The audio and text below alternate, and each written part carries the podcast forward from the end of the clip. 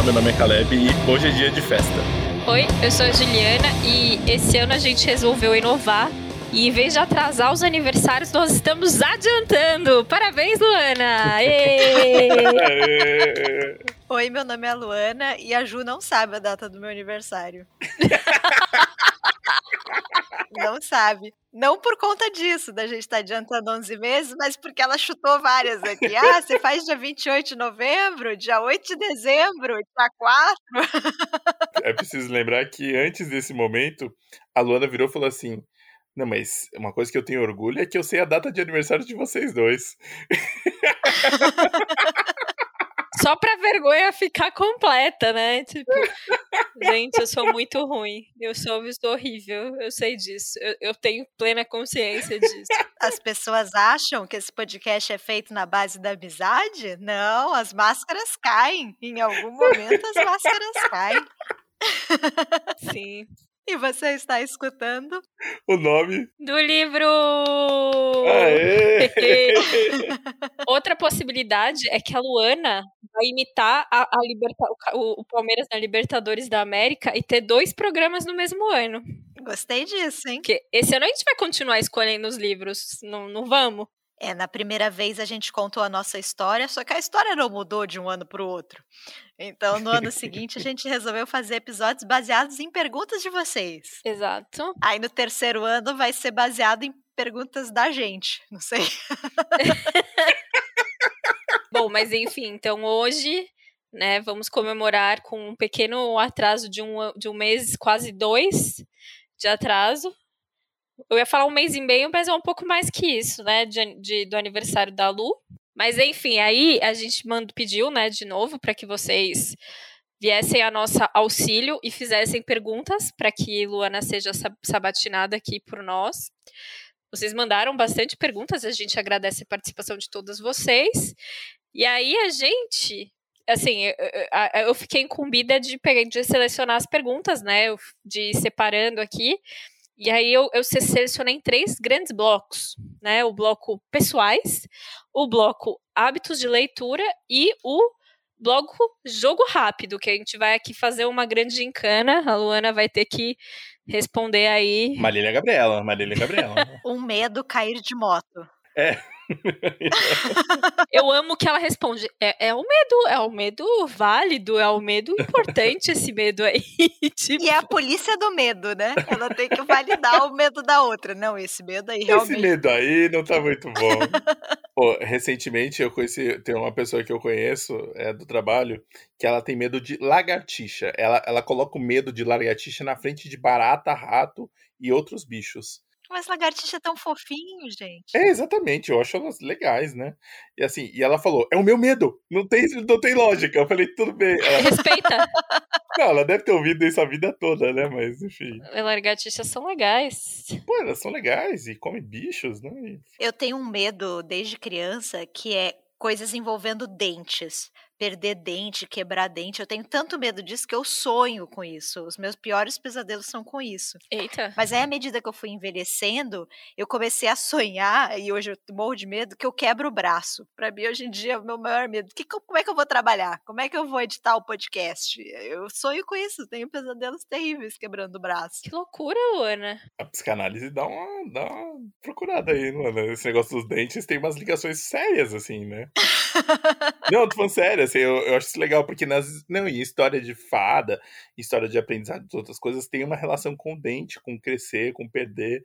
É sério, assim, é tipo, tem muita coisa mesmo, assim, que remete a coisas mais, mais antigas e profundas. Ô, louco, Caleb, ficou profundo. Caleb é surpreendendo aí. Eu tenho medo de altura, acho, assim, dessas muito, assim, acho que de altura. Mas você sonha com isso? Você tem pesadelos? De estar tá caindo. Assim, é que é muito difícil lembrar de sonho, mas assim, quando eu lembro é porque eu tava caindo e eu acordei assustada, sabe assim? Você tem aquele sonho de se agarrar na cama, assim, de estar tá caindo e se agarrar? É, então, eu, eu, eu senti, é, eu, eu, eu, tenho a sensação de estar tá caindo. Mas o, o, eu não tenho de sonhar do, do, do altura, é, é eu acho que eu tenho, eu não tenho tanto sonho, mas eu tenho no consciente. Se eu tô num lugar muito alto, eu fico pensando que eu vou escorregar e vou cair e vou é isso. É. Tipo, eu fico vendo isso acontecer. Isso eu também tenho. É que nem as pessoas que, que vão na ponta, assim, e, e, e, e coloco o celular para tirar foto, eu falo, mano, o celular vai escorregar da mão dessa pessoa e vai cair na cabeça de alguém vai matar, porque, tipo, é muito alto daqui, sabe? Eu, eu não consigo, sabe? É sério! é que assim, eu achava que o Caleb tinha muito mais medo de altura do que eu. Porque ele não chega em varanda, assim, de apartamento tal, ele não chega muito perto, assim, perto de janela até o dia, perrengue chique, né? Agora vou, vou ser a burguesa safada. É, o dia que a gente foi no Machu Picchu e eu não consegui ir em vários lugares, porque eu achei que eu ia cair naquela imensidão verde e nunca mais iam me achar. Que eu ia sair rolando ali morro abaixo, nunca mais iam me achar. Dali a mil anos iam achar um fóssil e talvez falasse, ah, esse daí era uma burguesa safada. Mil anos. É, gostei de mil anos também. a, a Juliana, só uma coisa desse medo da Juliana, que antes achava que não desistia, tem umas escadas, né? Que não leva a lugar nenhum, né? Lá no Machu Picchu. E, e aí teve uma que a gente subiu. A Juliana, a Juliana desceu de, de, de, né, de... Sentada. Sentada, assim, não conseguiu. As crianças, as crianças descendo do meu lado, assim, eu, tipo, na parede. Assim. as crianças descendo, tipo, de dois em dois degraus, assim, tipo, mano, essas crianças estão loucas. Foi preciso muita coragem para fazer isso, Juliana. Eu tenho uma pira com lugar alto, que é o seguinte: quando eu, eu gosto muito de altura, e quando eu vou em lugar alto, eu tenho muita vontade de me atirar. É muito louco. Luana. Eu não tenho vontade de morrer. Não tenho vontade. Não é um ímpeto suicida. De dar uma voadinha. Eu tenho vontade, assim, eu tenho uma coisa meio de. Eu tenho. Eu me seguro, mas não por medo de cair, eu tenho medo de me jogar. Assim, é uma pira muito louca que eu tenho com a altura. Oh, mas, mas, ó, mas assim, não é claramente eu não tenho isso, mas eu tenho um fascínio de, desse, desse, dessa sensação. Sim. Mesmo com medo, assim, sabe? Tipo, é, é isso. para mim, na minha cabeça, eu fico meio do tipo de. E se, e se eu fizesse isso? Mas não pensando na consequência, mas no, no, no negócio. Eu também penso nisso. Não dessa forma, né? Assim, um outro lado, né? Esse começo de episódio, é de, ele, ele, é, ele é dedicado a Marília, que ela vai fazer uma análise profunda dos, das pessoas aqui nesse. Ai, Deus. Mas enfim, Lu, você tá preparada para fazer, para poder responder as suas perguntas? Tem coisas aqui de, de muita importância aqui. Tô preparada, Jo. Só avisar, né, que é, a gente vai fazer as perguntas, né? A gente vai fazer é, ler as perguntas dos ouvintes, que a Juliana anotou. Como fazer os fenícios. Anotou num caderno. não foi num papiro que você anotou, mas quase. Infelizmente, não. Foi num caderno do, do, do Snoopy mesmo. É, exatamente. E a segunda parte do episódio a gente vai falar do livro que a Luana escolheu. Vocês já sabem aí na, na, na capa né, do episódio, que é o da Ursula Le Guin, então a gente vai, vai conversar também sobre ele. Vamos lá, então. Vamos lá. Então vamos começar com o bloco pessoais, que ele é um pouco mais curto, mas é aquela coisa, né? Importante. Já, a gente já fez uma introdução aqui que foi bem pessoal, de sonhos. E... Exato. Enfim, tem algumas pessoas, né, nos últimos episódios aqui, a Lu né, comentou que está começando a fazer umas aulas de surf e tal. E aí o Renato perguntou, fez uma pergunta importante aqui: você prefere um café com o Ishiguro, com o nosso amigo Ishi, ou uma aula com o Kelly Slater? Ô, louco! Uma pergunta importante. Eu queria contar que quando eu, quando eu recebi essa, essa pergunta, eu vi o punch e aí eu li de curiosidade, assim, foi uma das únicas que eu vi na hora que saiu. E aí eu mostrei para Rafael, falei, ó, oh, pro meu marido, né? Olha só essa pergunta. Aí ele falou, óbvio que é com Kelly Slater, né? Afinal, você é péssima no surf. Rafael sempre pensando de um jeito lógico. Vamos, vamos, transformar isso em algo útil. Vamos pedir umas dicas, né, para ver se dá uma melhorada. Então, essa é a minha resposta. ok, o Wish, o Wish perdeu a oportunidade. É, bom, vamos lá. A, a Ju Marins aqui, ela traz a pergunta, continuando aqui na área de surf, se você pretende, como sonho aí, competir nas ondas de Portugal, né, as ondas de... É Fátima, né? Nazaré. Tem 30 metros de altura. Você estava falando que gosta de altura aí, Luana? É uma chance. então prova, né? Vai lá, Champs. lá eu vou muito mais do que quebrar o braço. Exato. Nossa, Deus me livre. Eu acho que eu não tenho coragem nem de assistir aquilo, gente. Cara, ver ao, ver, ver ao vivo aquilo deve ser, tipo, mais próximo que você vai ver de um desastre, né? Assustador, cara. Tipo, num tsunami, assim, né? Vocês ficam imaginando tsunami quando vocês vão no, no mar? Eu, eu, eu, imagino. Não, graças a Deus, eu nunca. Não, Ana. Agora eu vou ficar um pouco parado. Eu penso, não, eu penso, eu penso. Eu recentemente teve aquele. aquele vulcão, né, em, em, Tonga, né, que no mar, né, que eu fiquei meio fascinado com aquilo, eu vi, eu vi tipo vídeos de satélite, enfim, e aí o vídeo da, da, das pessoas correndo no mar ainda me assusta, assim, acho que eu, eu penso nisso, assim, assim.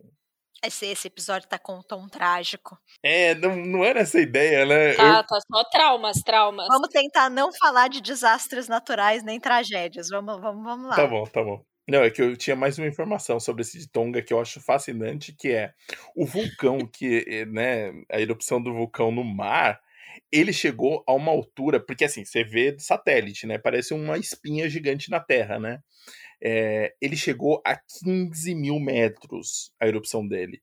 E aí, tipo, as ondas, teve onda que, tipo, teve, teve repercussão, tipo, no Peru, sabe? Tipo, no Peru e no Chile teve problema com, com petróleo e tal, e sujeira.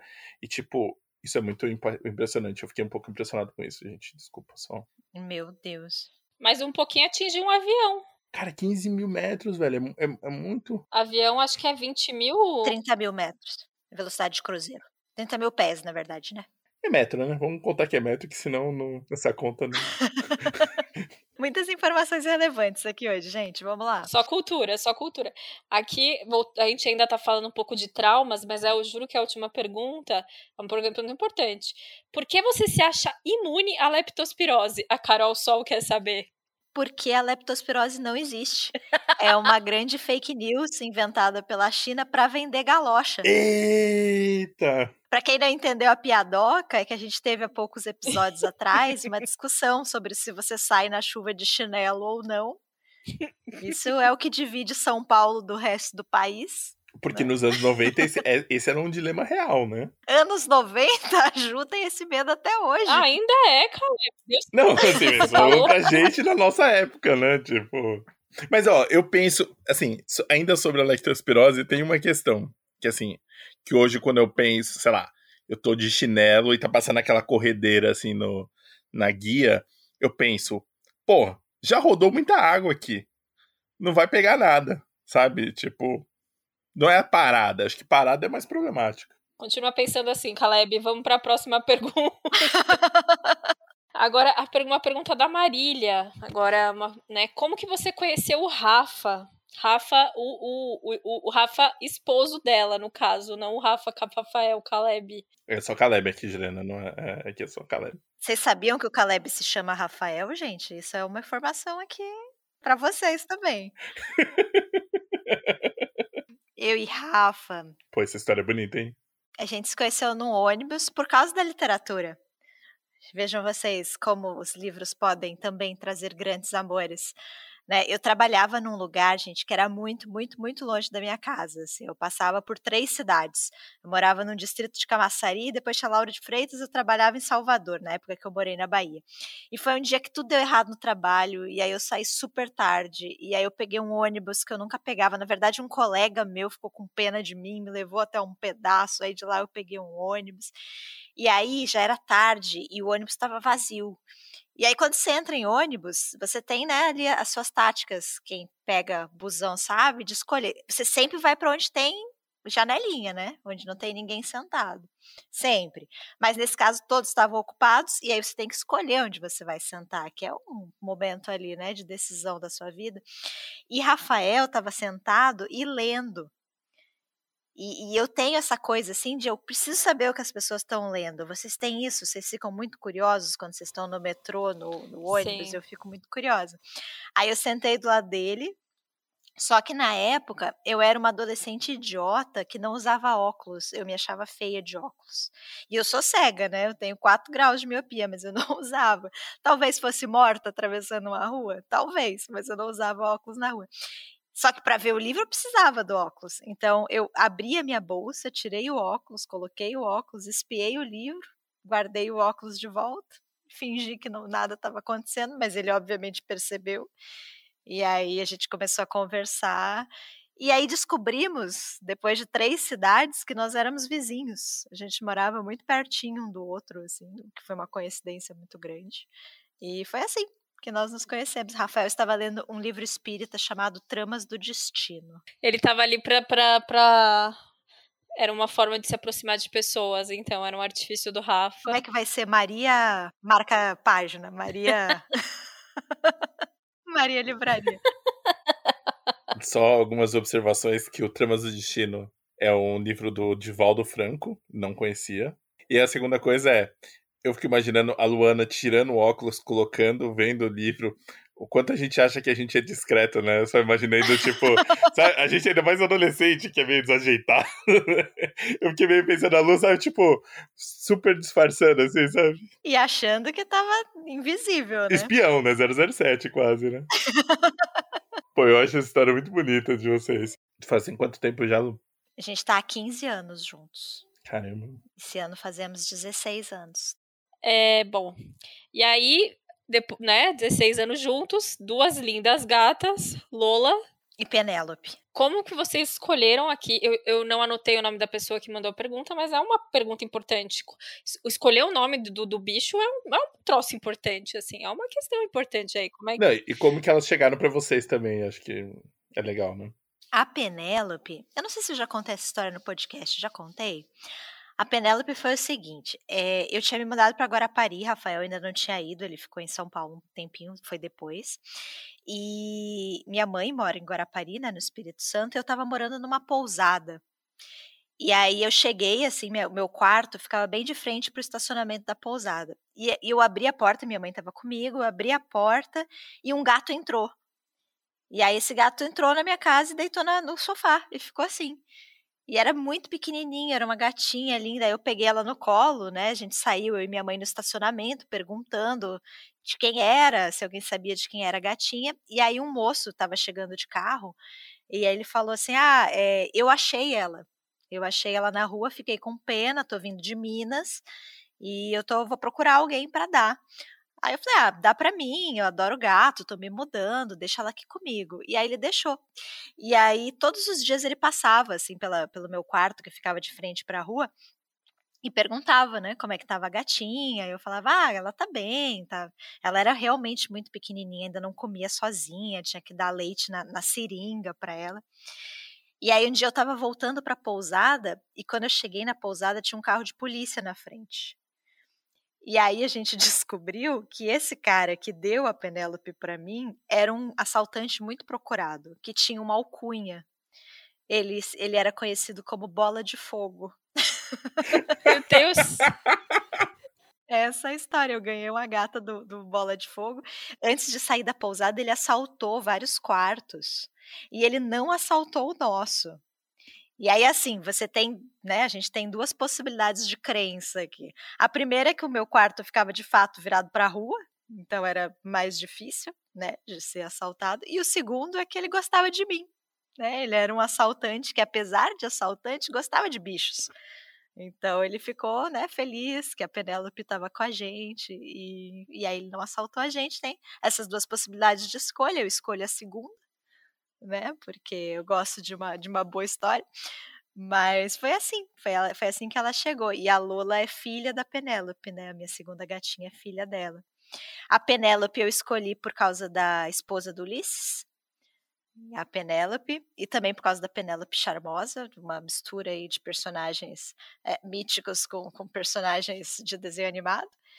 E a Lola, a gente escolheu no susto, porque assim, a Lola eu achava que era macho. Eu levei para castrar, inclusive, achando que era macho. E, e ela se chamava Wally, por causa do desenho. Porque ela tinha aqueles olhos gigantes de Wally. E aí, enfim, de, levei para castrar e de repente a veterinária me liga e eu pergunto: Meu Deus, tá tudo bem com o Oli? Ele tá, tá me ligando? Eu falo: Não, tá tudo bem, só tem um problema. Não é macho. E aí o Rafael que escolheu o Lola meio no susto de meu Deus, precisamos de um nome. E aí foi, foi assim, não tem uma grande história pro Lola, não.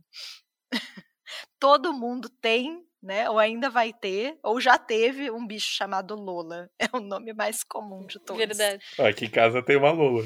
Tem uma gata. Pois é. Tem a Lola, amiga Lola. Muito bom.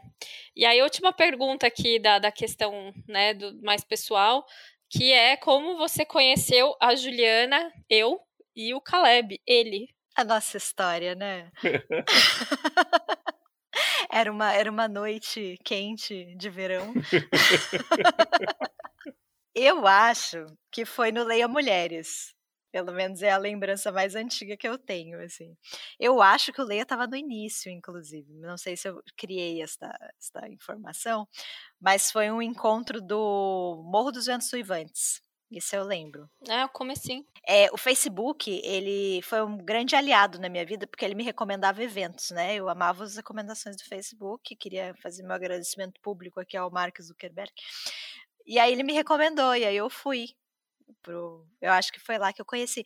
E nesse evento, não sei, não lembro quem de vocês, se foi a Ju, se foi o Caleb, mas fez propaganda do Leituras Compartilhadas, que é o clube de leitura que a Ju e o Caleb já mediam há muitos anos, que na época era presencial, né, agora está online.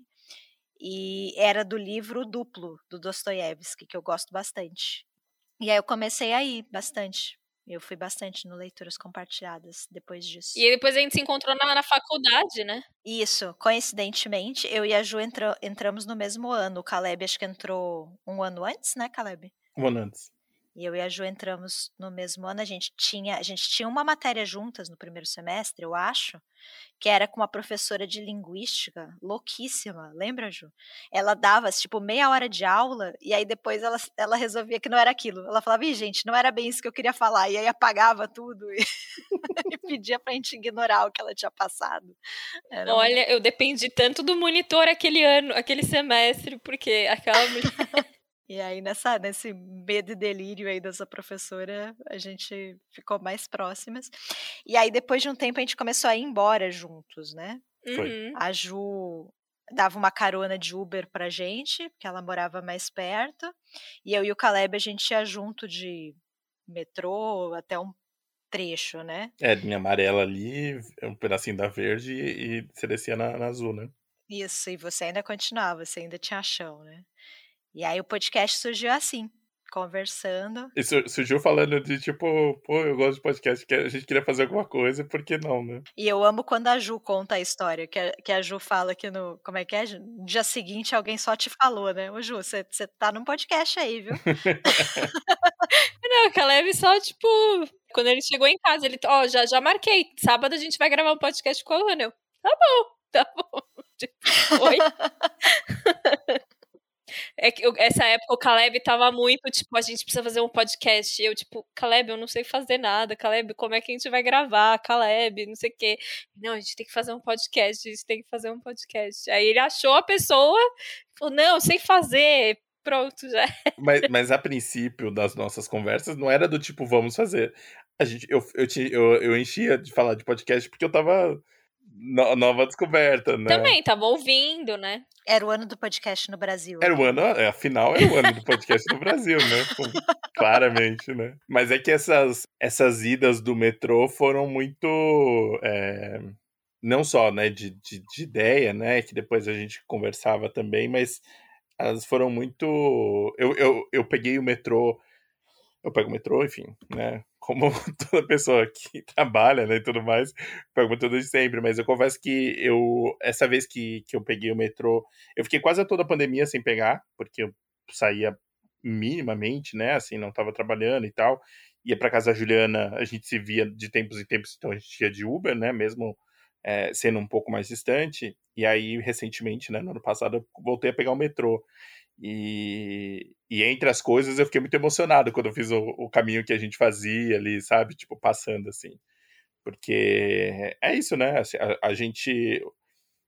Ah, a, a, acho, que, acho que esses caminhos, essas idas e, e reclamação da USP ajudou a fortalecer, né, um pouco. E a gente morto, né, final do dia, a gente depois da aula, a gente assim... Nossa, era muito cansativo. 11 horas da noite, né? É, não, era isso, era engraçado que tinha uma, tem um, tem ainda, né, uma lanchonete ali na frente da, da, da do metrô, e eu, eu sempre tava com muita fome, então, tipo, invariavelmente eu parava lá, comprava uma esfirra e Lula, você não se incomoda, a gente vai. Eu ia comer. e passando maionese no, no, no negócio. Era bom. Ai, Caleb, a gente tá há tanto tempo trancado em casa que até das, dos, dos perrengues a gente tá com saudade. É, não, é, é, assustador, né? É assustador, assim. O dia, o, dia, o dia que eu peguei o metrô, assim, que a Juliana que a gente foi, eu peguei o metrô ali, que eu lembrei também, porque também veio essa mesma sensação, sabe? Tipo, de ali na Paulista e na Martins Fontes, assim, que é, o caminho, que é uma coisa que a gente fazia muito. É, é isso, assim, do tipo, ah, que saudade do metrô, e tipo, cara, é, é difícil, né? Não é. Ó, eu só, só, queria dizer que eu achei aqui a foto em 2016, dia 27 de fevereiro, o encontro.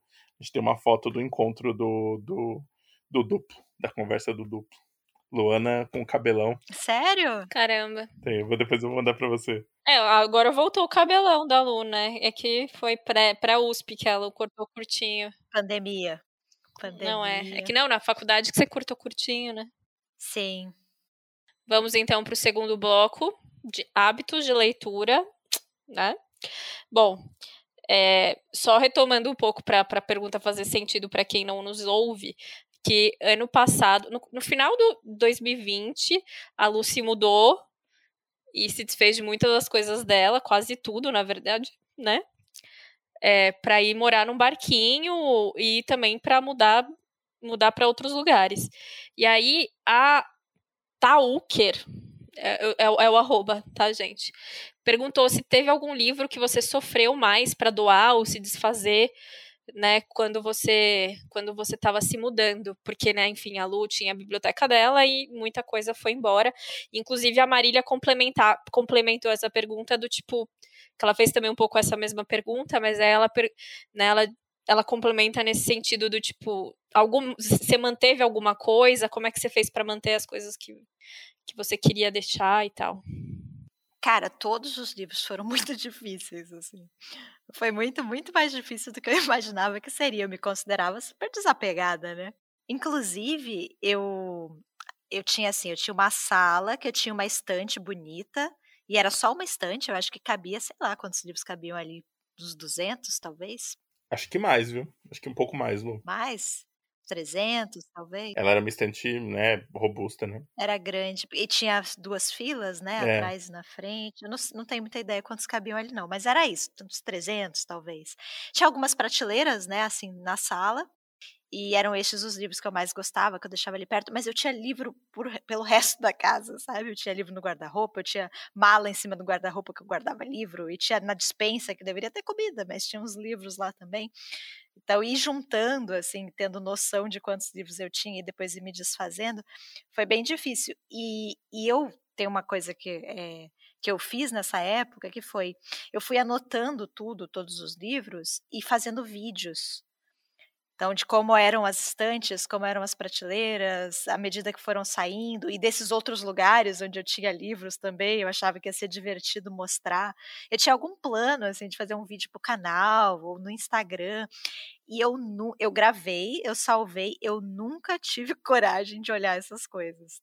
Nunca tive, assim, tá? E eu, eu acho que eu não, não, não sei se eu vou ter, assim. E engraçado porque, assim, eu não me arrependo, sabe? Eu tomei uma decisão e estou bem com a minha decisão e mudei meu estilo de vida. Não tem arrependimentos, mas ao mesmo tempo eu não quero mexer nisso. Eu não sei explicar, assim. Às vezes eu tenho uns lampejos, assim, uns ímpetos de não, eu vou fazer só para provar que eu realmente estou bem com essa decisão. Mas aí eu penso, ai, ninguém se importa, né? Provar para quem? Deixa para lá e, e vai ficando assim. Mas é isso, assim, foi difícil. Nem os, os, as listas que eu tinha com os livros eu nunca mais olhei, assim. E... Mas se for para responder a pergunta e dizer um, eu acho que o box do tempo e o vento para mim foi difícil. E assim, no grupo volta e meia alguém fala do box e eu fico com o coração meio apertado lembrando do, do meu box, enfim. Mas, mas é muito difícil, assim, eu, eu, eu ainda sinto falta de ter os livros. Eu acho que eu sempre vou sentir falta disso era legal ter eles ali, poder olhar. Mas enfim, né, gente? Escolhas. Escolhas que fazemos. E no caso você já estava no digital, né, Lu? Sim. Assim, se, se, a gente pensar, né, que ah, com, com, pensando na, no quanto você lia, né, o quanto e tudo mais, talvez você tivesse ainda mais livros, na verdade, né, que você já, já tinha um processo que não era, acho que talvez pensando nisso, era uma coisa natural do, do, do seu jeito de ler, mas sempre foi mais próximo também, né? Sim, eu já tinha migrado. Mas é, é a questão do, do, do, objeto mesmo, né? Do, do livro físico. E respondendo se eu guardei, eu guardei, é, sim, eu, eu, eu salvei 300 livros de todos os que eu tinha. Esses livros autografados, na sua maioria, alguns eu me desfiz, mas na sua maioria eu salvei. Eu tive uma negociação árdua com meu pai. e uma história sobre os livros que eu salvei.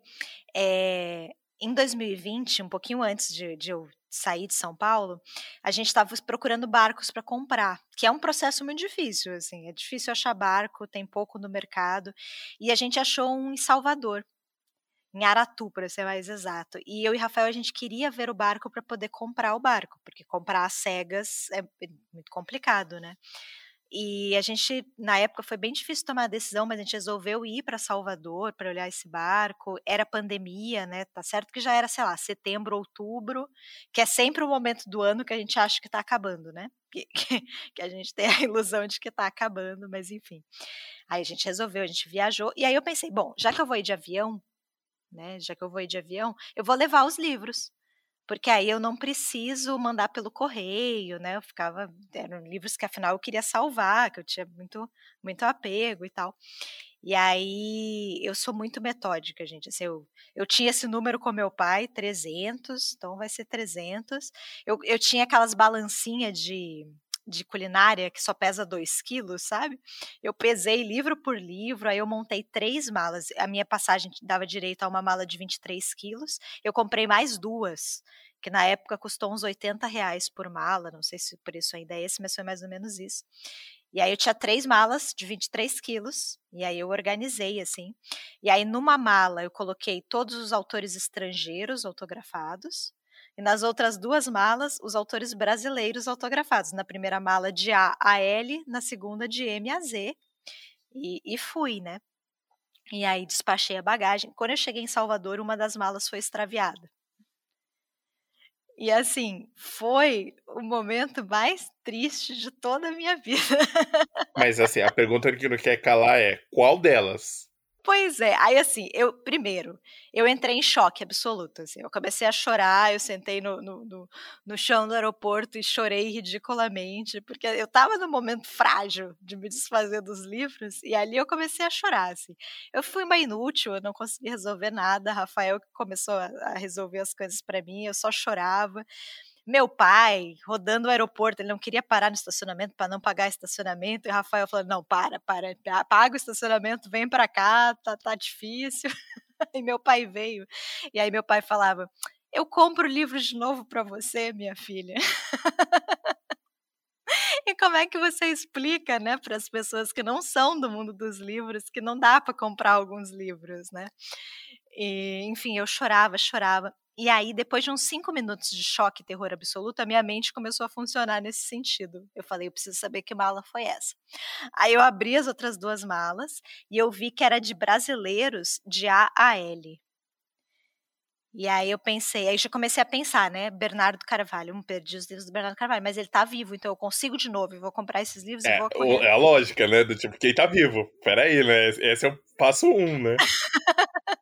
Aí eu, eu pensava, sei lá, Érico Veríssimo. Não, Érico Veríssimo tá salvo, tá, tá na mala certa, tá tudo bem. E aí eu não conseguia sair. Ao invés de tentar correr atrás de fazer algo útil, a única coisa que o meu cérebro fazia era tentar localizar os autores e ver o que que tava salvo e o que que tinha sido perdido.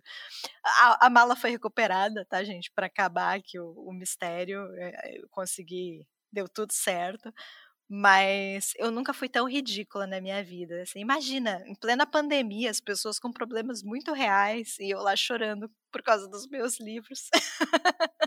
Rafael falou depois para mim que foi naquele momento que ele percebeu como eu gostava de livros. Assim. Foi ali que ele, ele descobriu que a parada era séria. Não é que ela, não é que ela gosta mesmo, né? Tipo, mas aí então enganchando essa pergunta numa que a Ju fez, é, que então desses que você deixou com o seu pai, eu sei que né, são 300 filhos, né? É difícil escolher um preferido, mas qual que você acha que tem um valor maior, assim, tipo, é, afetivo para você, o seu livro mais valioso, assim, no momento? Eu nunca tive, eh, eu nunca tive livros muito valiosos, assim. Eu não sei se valor de dinheiro, se eu tenho alguma coisa muito valiosa, acho que não. Eh, mas tem tem os de de valor afetivo, né. Eu quando a minha avó faleceu, eu ganhei um um livro, na verdade eu surrupiei da biblioteca dela, um Menino do Engenho, da época de escola dela. Então é uma edição muito antiga, com a caligrafia dela de escola e com a data. Esse livro eu eu guardei, e acho que é ele que eu lembro, assim. Acho que seriam mais esses, assim. Eu tenho alguns livros que têm dedicatória também, acho que esses seriam os que eu falaria de de mais que eu não gostaria de perder, assim. Mas eu eu entendi, eu pensei na pergunta como como de afeto mesmo, né.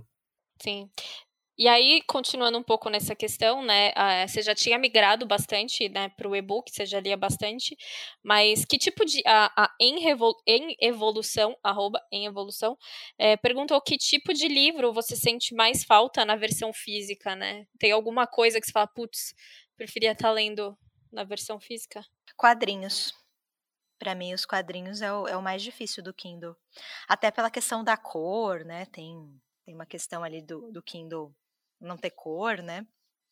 Mas não só isso, o eu sinto falta do quadrinho, assim, do do dos encadernados maiores, a de ver o desenho, eu tenho um pouco de dificuldade ainda com o Kindle, pra mim. O resto pra mim eu já fui bem, assim. No início eu tinha muita dificuldade de estudar no Kindle.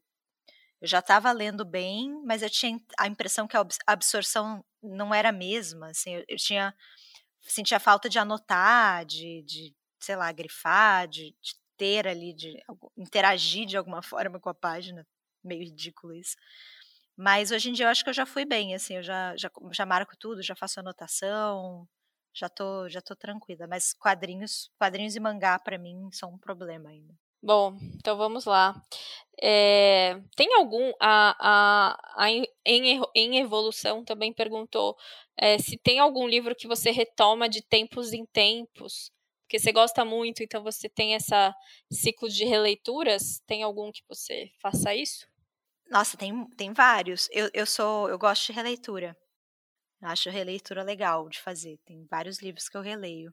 Eu acho que a primeira releitura é muito da hora, a primeira vez que você relê, porque você já sabe o enredo, você já sabe ali o arco narrativo, então você consegue ir prestando atenção em outras coisas, assim, eu acho muito legal. Mas cada releitura é bacana, porque é isso, você vai prestando atenção em pontos diferentes da história, né.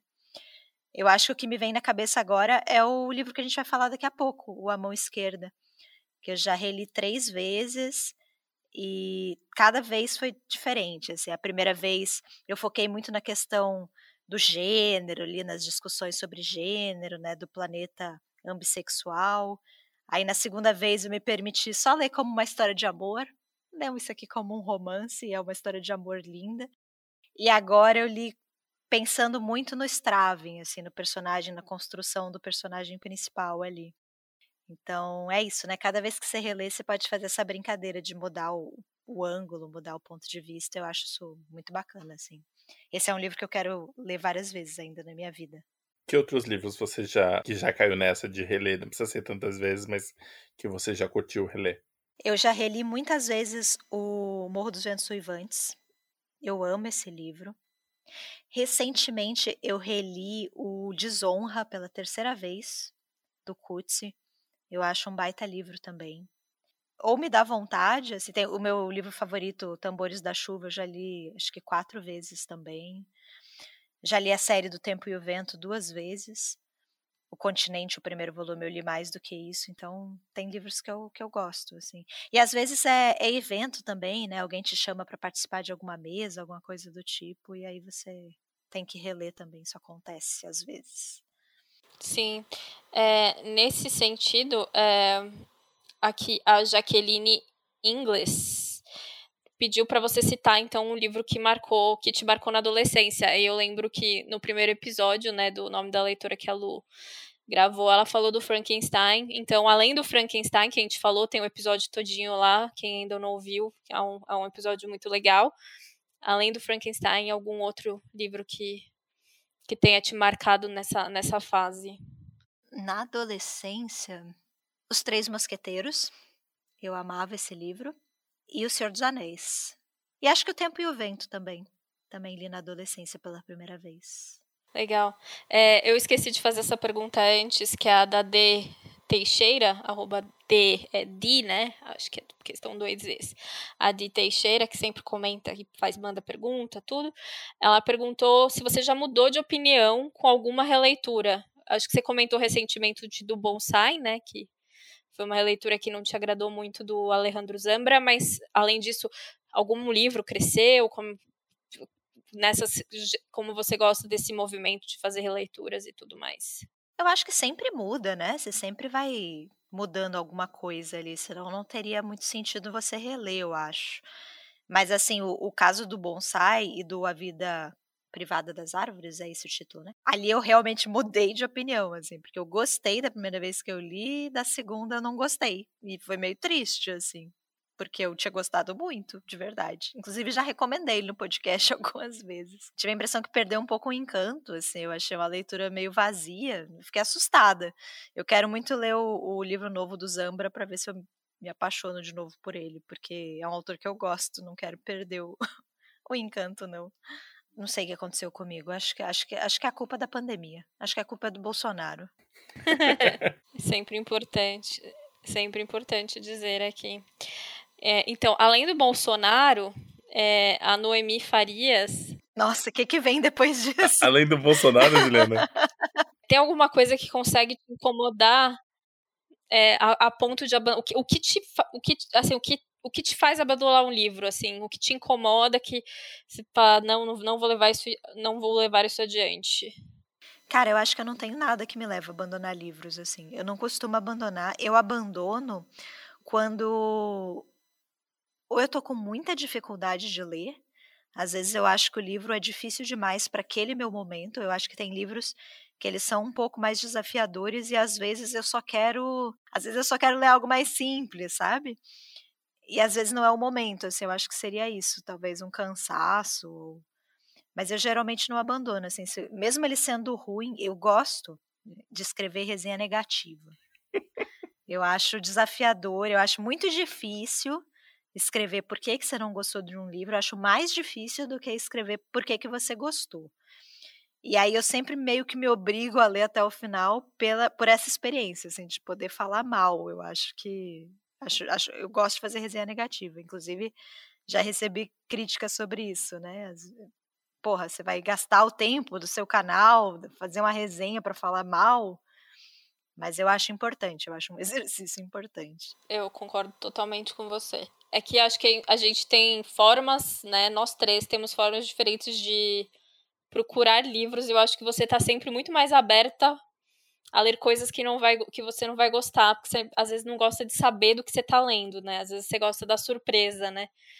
Já eu, Caleb, a gente gosta de saber o que, que a gente vai ler, assim, né? Eu acho que então é muito difícil, acho que eu ou o Caleb ler uma coisa e falar só uma bosta, sabe assim? Eu acho que a chance é muito maior para você, assim, justamente porque você gosta dessa surpresa. E aí a surpresa pode ser uma coisa incrível e pode ser uma coisa que não seja tão legal, né? Eu acho que tem tem, tem essa brincadeira aí, né? E, e também no nosso caso, não, não é só, só a vantagem do tipo, ah, então a gente só vai ler coisa de, da, de médio para bom, mas também a gente não tem essa. O novo, né? Exato, a gente não tá talvez tão aberto ao novo, enfim. Mas já que você tava falando de resenhas, a Nath, maravilhosa do Redemunhando, ela perguntou justamente isso, como que você elabora suas resenhas para o vídeo, se você faz roteiro ou se é tudo no improviso, como é que é esse seu processo, né? Nada de improviso, não sou, não sou a pessoa do improviso. Eu faço roteiro de tudo, eu não é, não que eu escreva exatamente o que eu vou falar, mas assim, eu, já, eu coloco, já esquematizo tudo, a ordem que eu vou falar, os pontos que eu vou falar. Pontos fortes e pontos fracos. Exato. Às vezes tem uma palavra que eu acho importante eu falar, e aí eu tenho medo de esquecer na hora, então às vezes eu só coloco as palavras, assim, tipo, essa palavra é importante, esse termo é importante. Trechos de livro também. Eu, eu, eu, sou bem organizada, assim, enquanto eu vou lendo.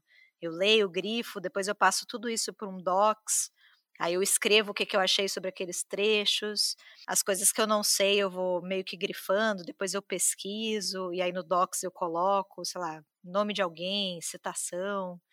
Então eu vou trabalhando. Então é, é nada de improviso, assim. Inclusive, o, o podcast, a gente falou antes como que surgiu a ideia, mas ele particularmente me atraía por ser muito diferente do que o que eu fazia.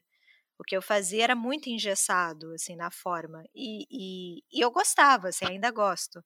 Mas o podcast, ele é muito mais dinâmico, ele é muito mais, não improvisado. Ele é solto, né? Ele é mais solto, exato. Ele é mais conversa.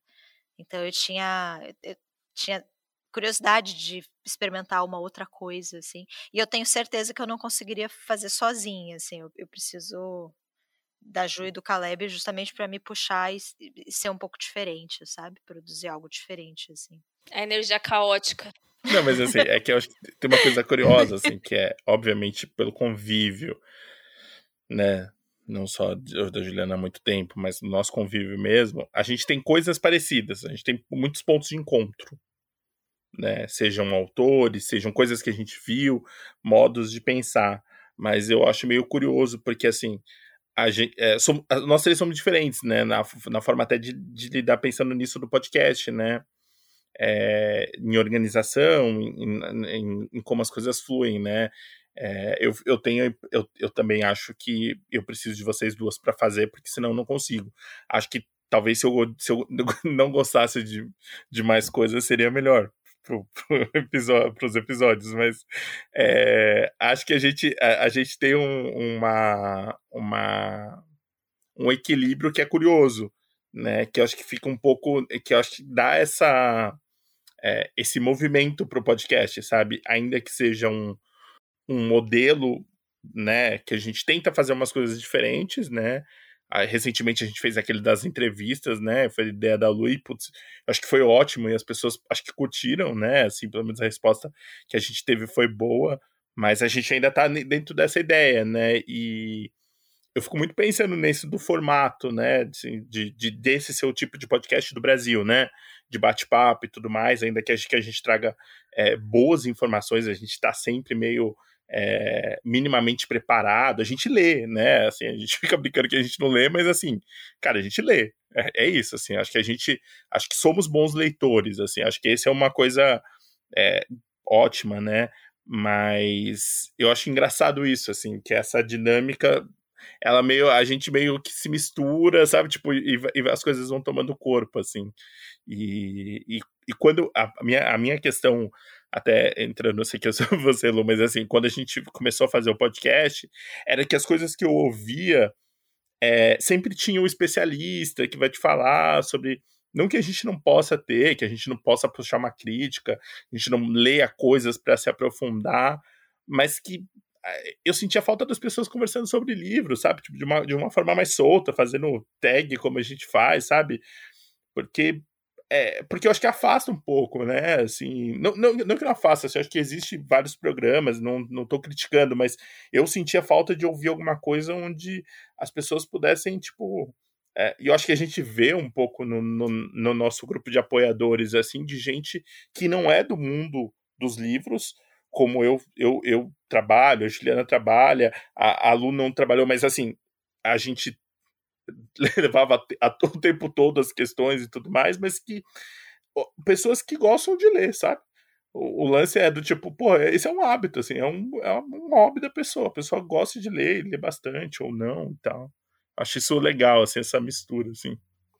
E de ser divertido mesmo, né? Eu acho que tem espaço para todo mundo, né? Eu acho que tem propostas e formatos e tá tudo bem, assim. Eu acho que a, a ideia é ser plural, de fato mas da leitura como algo legal, assim, de, de, de conversa, de bate-papo, de dar risada. Eu acho que a gente, é, a gente é bom em dar risada, assim, eu acho que é mais ou menos essa dinâmica que a gente queria trazer para o podcast, era ser algo divertido. Né? Pô, eu tenho puto orgulho disso, cara. ser bom em dar risada é um negócio legal. Sim. Mas já, nem, nem tudo são flores aqui nem tudo é risos e alegria, porque a Patrícia Carralo, Carralo Caralo, desculpa, é, fez uma pergunta importante aqui. Por que, que você gosta mais de livros tristes? O que te atrai neles? Pergunta difícil. É, é difícil, né? Porque a impressão que eu tenho, eu não sei se eu gosto mais de livros tristes ou se tem mais livros tristes. Porque não é como se existisse todo um nicho aí de livros felizes que a gente está ignorando, ou, ou, existem. Eu não sei, não sei explicar. Assim. De fato, tudo que cai na nossa mão é desgraça, né? Eu acho que a, a, literatura ela tem um pouco isso, da gente tratar de questões ali que são incômodas, aspectos da nossa personalidade que a gente não gosta tanto, ou que a gente ignora, ou que a gente evita. Eu acho que a literatura fala muito sobre isso, né? Sobre contextos históricos é, ruins mesmo, de transformações ou de tragédias. Eu acho que isso é um pouco a ocupação da literatura também, sabe? E talvez por isso que as histórias costumem ser tristes, não sei explicar. Mas eu realmente nunca leio um livro feliz, assim, eu não, eu não sei se eu prefiro o livro triste, porque eu não sei se eu tenho a comparação. não sei se. Dá, olha, dá pra contar nos dedos. Assim. Eu lembro, a gente tem um episódio, gente, de livros felizes. Pô, foi difícil, hein? E eu lembro da dificuldade. acho que foi o episódio mais difícil que a gente já fez. A gente não conseguia lembrar de livro, assim. A gente lembrou dos clássicos, né? Luiz Fernando Veríssimo, Guia do Mochileiro das Galáxias, é, o Filho de Mil Homens, que é sempre citado aqui, tá sempre pronto para colocar. Só, sabe? É muito difícil. Sim. Crônicas, né? Você tem cronistas, a crônica brasileira é muito boa. Mas romanção, assim, não sei. É difícil, né? Bem difícil de achar. Não é culpa nossa o livro triste. É culpa aí da, desses escritores aí, desses artistas. Não, vamos deixar até aberto aqui, falar para as pessoas contar qual, qual livro feliz que elas leram, porque, né, talvez a gente que tá lendo errado aí, né? Sim. Bom, agora, Luana, chegou o momento. Jogo rápido. Ping-pong. É, são muitas perguntas e são perguntas muito boas, então vamos tentar fazer todas aqui. Vamos lá. Vamos começar por uma pergunta da Giovana, né, Gioli, arroba Gioli. É, qual escritor ou escritora você gostaria de bater um papo, tomar um café, sem ser o Ishiguro que você já escolheu lá na primeira. Ou o, Christian, ou o Kelly Slater, que também tem livro. Pode ser vivo ou morto, porque tinha algum, algum aqui que falaria, né? Poderia ser vivo ou morto. Vale mesa branca, então. Eu acho que eu vou jogar um, um Alexandre Dumas aqui. Porque ele era foda, né? Ele, ele, ele colocou, ele, ele resolveu que a escrita ia ser de fato uma profissão, né? E ele produziu muito. Eu acho que seria um cara interessante de perguntar aquelas perguntas chatas de processo criativo. Eu acho que para ele valeria valeria a pena. Legal, legal. Bom, então a, a Sandra, ela vai um pouquinho além né, a Sandra. Que aí, aí você pode interpretar pro lado bom ou pro lado ruim, que é que escritor você levaria para dar uma volta no barquinho, mas você não sabe se voltou. Só tinha o lado bom, Ju. Você que olhou com o seu viés trágico. É, Juliana, eu não entendi também, assim. Eu... Você pode deixar ela numa ilha em Paraty, assim, ó. Fica aí, vai com Deus. Enfim, mas o jeito que você achar melhor. Qual você acha que seria um autor mais good vibes que o Alexandre Dumas, que é muito profissional, né? E estaria querendo escrever em tantas horas por dia? Vale Morto? Porque aí vai ser o Jorge Amado, né? Ele gostava de barquinho. Ah, sim, é verdade. Boa resposta. A Ju Marins, ela perguntou qual autor você gostaria que lançasse um livro em 2022 aí, né? Pra, pra atenuar essa desgrama toda que a gente já no dia 24 de, de janeiro já tá passando, né? O Ishiguro, porque o do ano passado não valeu. tem uma segunda chance aí. Ele tem que escrever outro aí, porque aquele eu vou, vou ignorar. Realmente. É, a Dani Godoy Andrade perguntou qual personagem que você mais se identificou. Na vida, sim? De todos os livros? Na vida, qualquer um. Tô pensando, calma aí, que essa aí é difícil.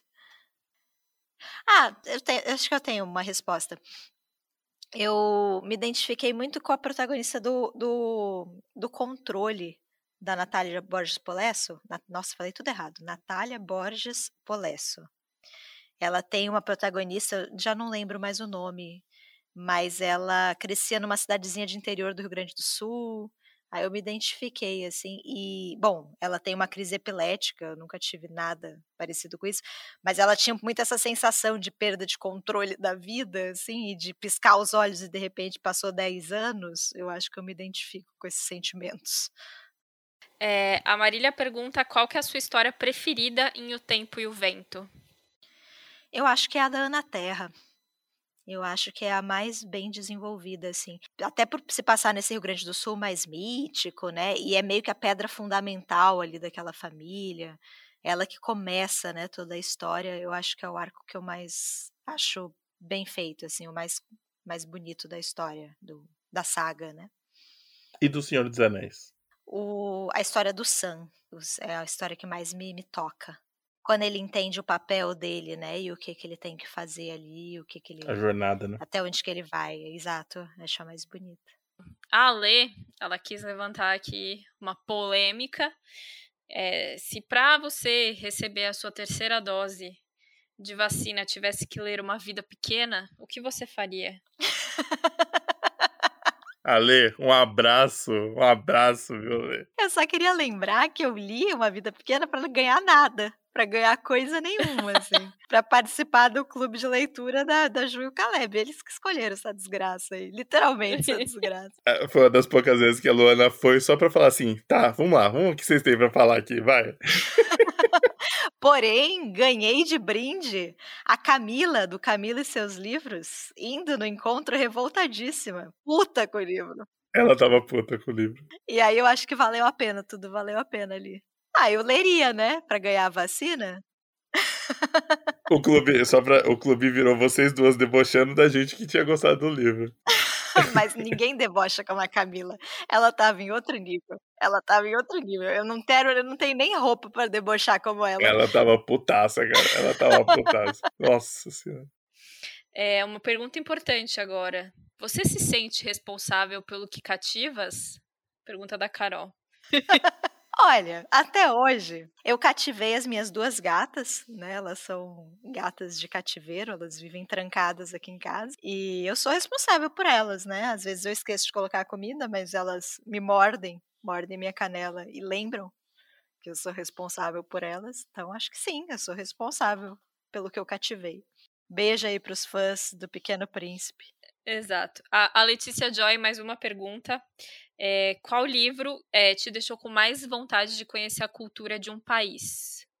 Ah, eu acho que todos, gente, todos os livros que se passam em outro país dá vontade de ser rico, né? E poder poder viajar. Acho que o último que eu, que eu tive isso bem forte, assim, de ficar bem obsessiva, foi o Os Pescadores, do bioma que se passa na Nigéria, e deu uma vontade de conhecer a Nigéria, deve ser um país da hora. E aí, a última pergunta que eu deixei por último para fazer um gancho aqui é a Millennial Guerreira perguntou: qual personagem da Ursula Le Guin você seria? Olha, eu gostaria de ser o Straven, mas eu acho que eu seria o Genliai mesmo, né? que é o personagem que demora dois anos para tomar uma decisão e toma a decisão errada. Eu achei essa pergunta interessante, né? Porque imaginei que a Lu escolheria um personagem do Mão Esquerda, que é o livro, né? Que a Lu escolheu pra gente falar hoje aqui. E aí, acho que para começar, né? A Lu falou aqui já no episódio que já, leu, já releu esse livro umas três vezes, mas qual foi a primeira vez que você leu? Quando que isso aconteceu? E por que que ele é, é tão importante para você? A primeira vez que eu li, eu tinha. Eu estava retomando as minhas leituras, porque eu tive aí uns, um período de uns 10 anos que eu parei de ler literatura, gente. Assim, eu até lia coisas técnicas, coisas de faculdade, coisas para o meu trabalho, mas literatura para mim morreu um pouco. E aí em São Paulo, né, gastando como todas as pessoas de São Paulo 35 horas por dia em transporte público, eu fui retomando, né, o hábito da leitura por uma necessidade. E, e, veio tudo muito junto, assim, eu comecei a ler, e aí uma amiga minha colocou uma pilha para eu, eu fazer o canal, e aí eu comecei a ir em eventos também, porque eu estava empolgada, e na época, a Aleph, a editora, fazia uns eventos muito legais de literatura. Eram os encontros intergalácticos, né? Encontros intergalácticos, era isso, Ju. Era muito legal, assim, eles contavam a história da, da ficção científica, traziam pessoas para dar palestras, assim, era muito legal.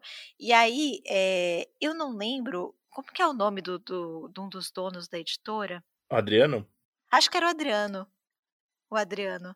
É, alguém perguntou para ele, essa aquela hora de perguntas da, da plateia, qual livro da editora dele que ele gostaria que as pessoas comprassem mais. Era uma pergunta assim, qual livro que ele achava que as pessoas subestimavam, assim, enfim, que não era tão comentado. E aí ele citou a mão esquerda. E, e, ele falou de forma muito apaixonada do livro. Eu nunca tinha ouvido falar, né, na Ursula Le Guin, nem no livro. E, e, aí eu dei, né, este voto de confiança. Eu gosto de ver pessoas falando apaixonadamente de livros. E eu comprei, e assim, para mim foi foi um nossa, assim, foi. Eu acho que o A Mão Esquerda, como eu estava nesse processo de redescoberta, digamos assim, eu acho que ele me mostrou o que que para mim é um livro sensacional, assim, a partir dali que eu criei a minha régua, sabe, de é, esse é um livro cinco estrelas, assim. Eu acho que para mim um livro três estrelas é um livro que cumpre ali o que eu entendo como a proposta do livro, né? Ele tem uma história ali que se fecha. Um quatro estrelas eu acho que traz algo mais, ali tem alguma coisa em relação à forma que me chama atenção, alguma coisa ali que destaco. Agora, os cinco estrelas, para mim, é absolutamente pessoal e arbitrário, assim, porque é aquele livro que muda a sua cabeça, sabe? Muda a sua forma de pensar para sempre e dramático desse jeito. E, e, muito pessoal, porque assim, é algo que aconteceu com você, né? Não necessariamente outras pessoas vão, vão ter essa experiência. Mas para mim o, o, mão esquerda foi isso, assim, ele, ele, mudou e não é não é ensinar alguma coisa, né? Não é como se ele ensinasse um pouquinho da história da Nigéria e você não é é, é mais fundamental, assim, ele está mudando a sua forma de pensar, de refletir sobre as coisas. Eu uma vez eu lembro de estar conversando com a Nath, citamos a Nath maravilhosa aqui do canal Redemoendo, e ela falar que a, nossa experiência de leitura ela é tão frágil e subjetiva que até a ordem dos livros que a gente lê influencia. Então, na época, eu acho que ela estava falando do, do Maternidade da Sheila Hatch e talvez do. Qual era o nome daquele outro livro que falava sobre maternidade? O da Meruane? Contra os Filhos? Contra os filhos, talvez? Nath, desculpa, esqueci. É que eu lembro que saiu, eu lembro que esse maternidade saiu e saiu alguma outra coisa junto, né? E aí ela leu essa outra coisa. E aí ela me contou assim, olha, para mim o maternidade não foi tão impactante porque eu li um outro livro que falava mais ou menos sobre o mesmo tema. E aí eu já, já para mim já tinha amortecido ali, né? Então talvez se ela tivesse mudado a ordem, a experiência de leitura seria outra, né? É, e eu sinto isso, é, por exemplo, eu talvez não tenha gostado tanto do Caixa Preta do Amos Oz, porque eu li o, o Amante do Yehoshua antes, sabe? Então, só para falar assim que às vezes algo tão delicado como a ordem dos livros que você lê já influencia, já, já não tem esse, esse explodir de mente, sabe? Mas para mim o, o A Mão Esquerda foi essa explosão, assim, eu nunca tinha lido nada do tipo. E, e, eu acho que, que tem livros que têm esse poder, assim, eles te jogam num lugar diferente, eles te transformam numa outra pessoa. Eu realmente, falando assim em voz alta, sou um pouco ridículo, mas eu acho, eu, eu acredito nisso. A gente arrisca um, um a, a, a Lu arrisca aí um, uma sinopse a sinopse é fácil, né? Eu já falei muito desse livro no podcast também. Eu acho que todas. Eu, eu, fiquei feliz com a minha escolha, mas depois eu me arrependi um pouco, porque eu fiquei pensando que todo mundo já sabe muito sobre esse livro. É, é preciso dizer que a Luna passou meses sem decidir e ameaçando a gente que o livro ia ser grande. Porque todo livro que eu escolhia tinha 500 páginas, e aí eu ficava com pena, e aí eu voltava atrás. É, é por isso que esse ano ela tem até março para escolher qual livro que a gente vai ler pro episódio dela. Eu acho que a, a mão esquerda seria minha escolha até no primeiro a primeira, o nome da leitora que eu fiz, é que na época eu tinha participado de um podcast saudoso, podcast No Céu Tem Livro, do Alex e da Bárbara, nossos amigos aqui, e a gente tinha gravado um, um abraço aí pros dois. Um abraço, né? E a gente tinha gravado um episódio sobre esse livro. E aí eu não quis gravar outro episódio, assim, foi mais ou menos na mesma época. Por isso que eu escolhi o Frankenstein, que também eu adoro, enfim. Mas o A Mão Esquerda é é muito o meu livro, assim, é o livro que eu quero que as pessoas conheçam, que eu acho espetacular, que eu quero que as pessoas experimentem, até por esse ponto da ficção científica, assim, eu acho que tem muita, muita resistência, algumas pessoas não têm o hábito, é, e é diferente mesmo, eu entendo isso do gosto e tá tudo bem, mas eu acho uma baita ficção científica, assim. E, e, sem o foco, eh, eu tenho um amigo que me fala isso, né? Que, ah, eu não gosto de, de livro com robozinho, né? Eu não gosto de, de... Na verdade, não é isso, né? Ele é um livro que fala muito mais sobre sociedade, como que a sociedade se estrutura. E eu acho isso sensacional na Ursula Le Guin, assim. Não só nesse livro, em outras obras dela também. Mas eu também gosto dos livros com robozinho, tá? Nada contra. Mas você já tinha costume de ler ficção científica, né, Lu? Já tinha. Não, é que eu, né, agora entrando né, para discussão, eu tinha lido esse livro. Foi um dos primeiros Leia Mulheres, então foi lá em 2016, e aí eu reli agora para Leituras Compartilhadas. Né, fui lembrando de algumas coisas, mas é muito curioso como eu tinha apagado detalhes assim muito importantes do, do, do, do, do livro e eu não tenho costume de ler ficção científica, assim. Então eu lembro, eu lembro em, dois, em 2016 da dificuldade, né? Eu meio que dividi o livro na minha cabeça em duas partes, então do tipo a primeira parte ela é muito demorada, o livro demora, né, para entre aspas engrenar na história, mas é porque toda aquela construção faz sentido para você entender o que está acontecendo na segunda parte, né? Então, né, porque essa, essa questão do. A gente acabou nem fazendo a, a sinopse, né? Mas do, do Gen Liai, né? Que é esse enviado, né, desse, desse Ecumen para o planeta inverno. E aí, é toda. É, é, esse, assim, ele já tá lá há algum tempo, né? Assim, já começa a história. Não é ele, tipo, chegando, né? Ele tá lá já há algum tempo, tentando criar essa relação e tudo mais com, com os, né? para poder fazer esse intercâmbio com, com com o Ecumen, mas ainda assim você vê assim a cabeça dele assim é totalmente tipo que lugar estranho assim. Óbvio que ele não diz com essas palavras mas o estranhamento dele o tempo todo. E aí eu fiquei muito muito engraçado achei engraçado porque dessa vez né relendo eu achava que a partir da segunda parte, quando ele e o Straven já estão juntos, né, não juntos amorosamente falando, mas fugindo e tudo mais, que esse estranhamento já tivesse acabado. E não, o Genliai, ele continua um babaca que pensa de, do mesmo jeito até o fim, sabe? Quase, sabe? Tipo, ele ele tem esse, esse pensamento, né, de meio até preconceito, meio não, preconceituoso mesmo, né, de tipo, ah, quando ele é, tá dizendo de forma ardilosa, claramente, é, quando ele, ele tem traços femininos logo, sabe? Tipo, então ele sempre faz essas relações do, do feminino como não sei o quê, e aí ele, não, eu sou um homem forte, eu sou viril, então eu tenho que aguentar. Ele fica o tempo todo nessa dessa dualidade, né? Eu, eu não lembrava disso, eu achava que a partir do momento, né, dessa segunda parte que é só existe na minha cabeça, ela não é de, o livro não é dividido exatamente em duas partes, mas né, a partir do momento que que os dois fogem, é, eu achava que realmente tinha uma mudança ali do Genliai, mas as mudanças são muito mais sutis. O livro, tentando fazer a rápida sinopse, ele fala sobre um, um terráqueo que faz parte de tipo uma ONU interplanetária, né, que é o Ecumen, tem 83 planetas, e, e, eles chegam nesse planeta que é Getten, né, o planeta inverno, que ainda não fez contato com outras civilizações, eles não têm naves espaciais, né? E ele chega lá sozinho para contar que existe vida em outros planetas, né? E que existe essa liga de planetas e que Getten pode fazer parte. Né, os planetas estão muito distantes, então possivelmente não, as pessoas não vão viajar né, entre os planetas, mas eles podem trocar informações, podem trocar culturas, né? E aí é o livro, é ele tentando fazer esse contato, né? Eu acho que não existe a divisão do livro em duas partes, mas são duas partes bem divididas na minha cabeça também, assim. A primeira parte é muito política, né? Então ele chega primeiro num são, são três reinos ali, três continentes. Ele chega em um deles, ele tenta convencer, né? Como é que um alienígena convence que ele de fato é um alienígena e que ele não é uma ameaça, né?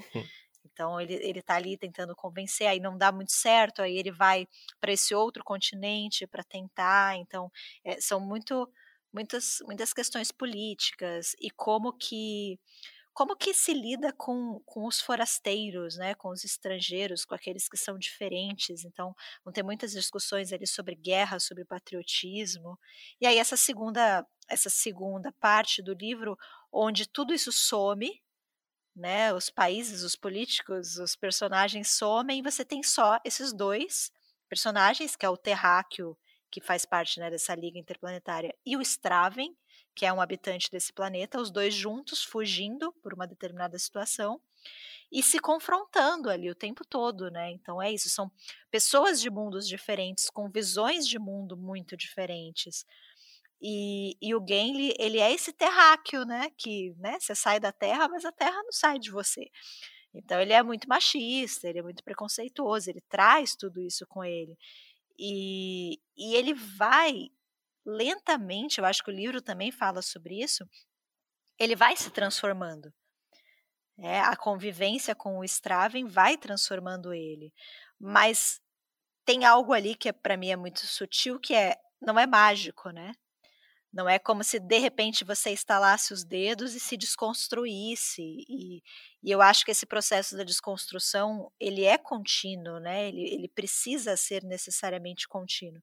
Então lá no final ele fala algo e você fala, nossa, ele mudou, né? Ele, ele tá melhor. Aí no, no parágrafo seguinte ele já vê alguém com uma característica ali que ele acha nociva e aí ele já associa com o sexo feminino, né? Porque tem isso na cabeça dele, ele não sabe se relacionar, né? Isso eu acho que eu não falei na sinopse, mas é importante.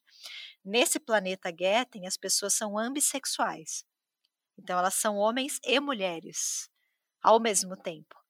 Né, e ao mesmo tempo não são nenhum dos dois, né? Então é, é um país é, sexualmente muito igualitário e, e, o, e o Genli não sabe se relacionar com isso. Ele precisa o tempo todo rotularizar as pessoas, né? E entender, eu tô falando com um homem, eu tô falando com uma mulher. E como ele não tem traços físicos para fazer isso, ele vai fazendo através de características, né? Ó, esse aqui é fofoqueira, então parece uma mulher. Esse aqui tem, é poderoso, tem uma autoridade, então deve ser um homem. E a gente vai notando isso através da narração dele, né? Sabe que esse, esse estranhamento que a Juliana falou, para mim eu também senti um pouco. Primeiro porque é isso, né? A gente pensa em ficção, acho que tem uma ideia de ficção científica, né? E a ficção científica é muito mais, né? Assim, acho que eu é, não é, não tá no meu costume ler, mas eu, se tem uma coisa que eu, que eu acho que eu gostei logo de cara do livro, é, é que ela não, ela não passa, ela, ela não vai te explicando assim, sabe? Tipo, gente, as coisas funcionam assim. Você vai, você vai aprendendo, você vai é, se habituando com as coisas à medida que for passando e você vai vendo as situações. Ele começa desse jeito e, e, e ele tem umas mudanças, né? E, e, pensando um pouco nesse treinamento que a Ju falou, é a parte do gelo de fato é um pouco angustiante, né? E de como isso que ela falou agora, da aprendizagem, da aprendizagem dele, é, de, demora muito mais, né? Porque acontecem coisas com ele, as pessoas alertam ele e ele ainda assim acredita é, se guiando por essa ideia da Terra, né? Se guiando por, por, pelo, enfim, pelo, pelo que ele acredita mesmo, né? E ele é enganado, enfim, é, as coisas dão muito errado para ele, né? E eu fiquei pensando um pouco nisso, né? Nessa ideia de aprendizado dele, porque eu, eu gostei muito do livro, assim, achei que foi um livro, foi uma leitura dessas, dessas de dar uma chacoalhada um pouco na gente, assim, sabe? Conceitualmente tem coisas que são muito diferentes, né? E, e eu acho que isso colabora, né, para o crescimento do livro, o fato da gente sentir um pouco, um pouco não, totalmente como o GNI, né?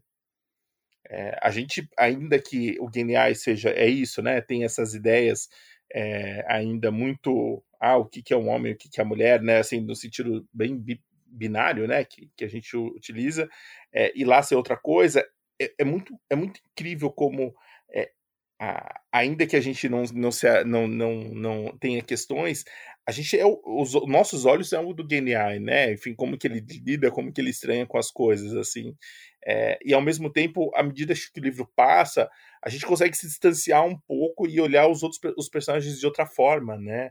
É, a construção dos dois é muito legal, né? Assim, eu foi um livro que mexeu muito comigo, assim, eu achei, eu gostei muito, assim, e, e acho que tem vários modos de ler ele, assim, acho que é, reler e, e, encontrar novos, assim, a Juliana estava até comentando comigo antes da gente, a gente gravar de como a leitura para ela foi outra coisa, assim, agora, e, e, de como isso vai mudar, acho que, acho que continua mudando para algumas outras coisas, né? Total. A primeira vez, eu até comentei isso numa resposta anterior, né? A primeira vez que eu li, eu estava muito pensando nessa questão da ambissexualidade, né? Porque essa, para mim, é a grande tese da Úrsula, né? A gente tem essa dualidade é, primeira, digamos assim, né? A gente, pelo menos nos conhecimentos que a gente tinha limitados, a gente acreditava que a gente nascia homem e mulher, né? Homem ou mulher. Então, hoje em dia a gente tem uma outra compreensão sobre isso, mas enfim, essa seria essa dualidade primeira, e a partir daí toda a nossa sociedade iria se estruturar em torno de dualidades.